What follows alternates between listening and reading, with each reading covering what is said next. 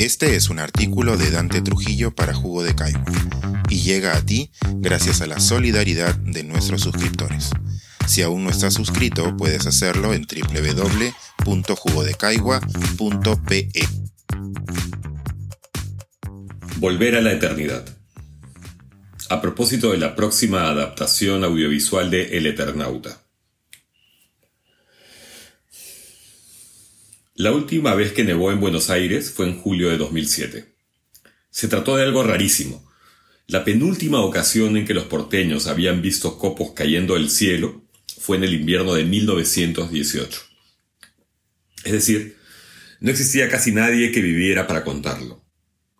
Más bien, tras la encantadora sorpresa, lo que muchos evocaron al tiempo que la ceísca se posaba en las veredas, en los autos, en las copas de los árboles, fue un fenómeno de ficción. Una nevada terrible, un manto de muerte blanca que afortunadamente se dio solo en el papel exactamente medio siglo antes de entonces. Los miles de devotos de varias generaciones recordaron el inicio del relato de Juan Salvo, mejor conocido como el Eternauta. De esta manera, fiel a su esencia circular, la más inquietante de las historietas argentinas celebraba su propia leyenda. Y es que, más allá de las interpretaciones y las coincidencias, hasta en lo anecdótico, el mito del navegante de la eternidad y de su creador, Héctor Germán Westerheld, parece una de esas conspiraciones del destino, cuando la realidad copia la fábula hasta el infinito. Eran otros tiempos, en plena Guerra Fría, cuando el público, sobre todo los chicos, vivían fascinados con las aventuras de la ciencia ficción. La era dorada de los comic books importados de Estados Unidos había llegado a su fin, y mientras la televisión recién despuntaba en el horizonte del entretenimiento, Buenos Aires se convertía en un nuevo foco de la producción mundial de historietas. La primera versión de El Eternauta la más recordada y acaso la mejor, se publicó a lo largo de 100 sábados desde septiembre de 1957. La historia arranca la madrugada en que un guionista de cómics llamado Germán, muy parecido a Westerheld, padeciendo un bloqueo creativo, ve materializarse a un individuo ante sus ojos.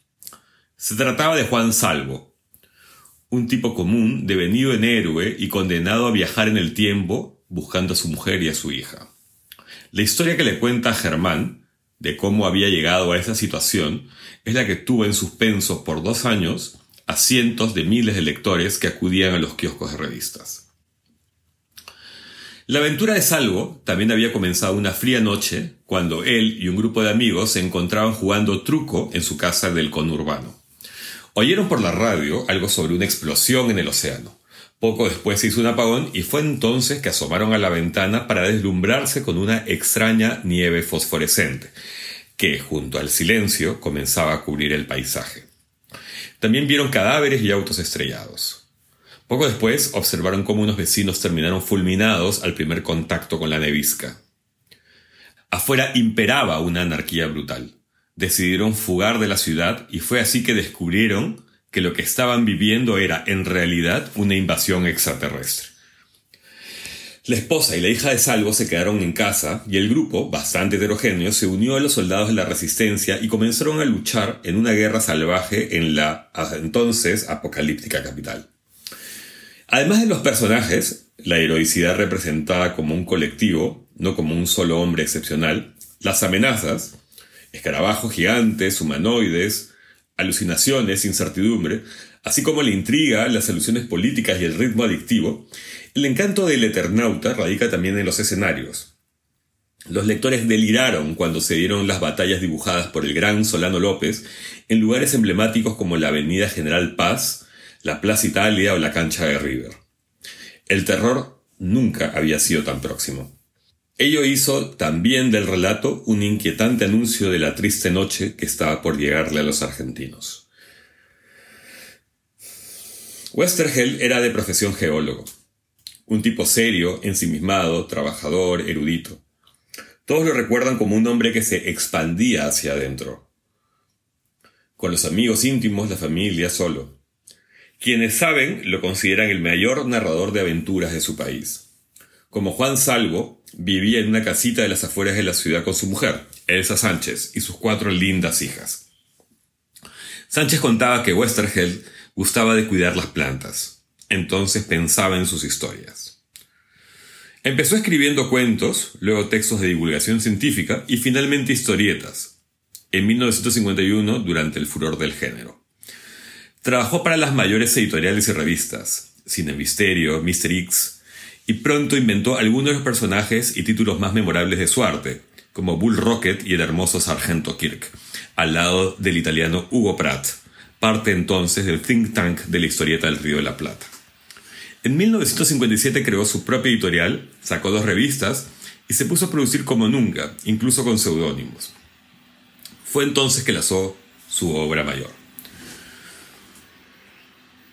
Un par de años después la empresa quebró, pero Westergeld siguió produciendo y creando series legendarias. Ernie Pike, Sherlock Time, la, tremenda Mort Cinder, trabajando con los mayores ilustradores de su tiempo y gestando cada tanto secuencias del Eternauta.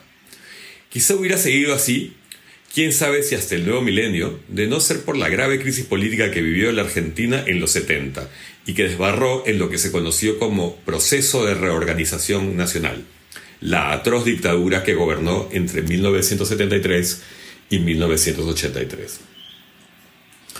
El movimiento de resistencia montoneros, de origen peronista, pronto se radicalizó y pasó a la clandestinidad, acogiendo a todos aquellos que decidieron enfrentar el abuso, sobre todo jóvenes, como las hijas de Westerheld, y, para asombro de todo el mundo, el mismo Héctor Germán, un cincuentón circunspecto.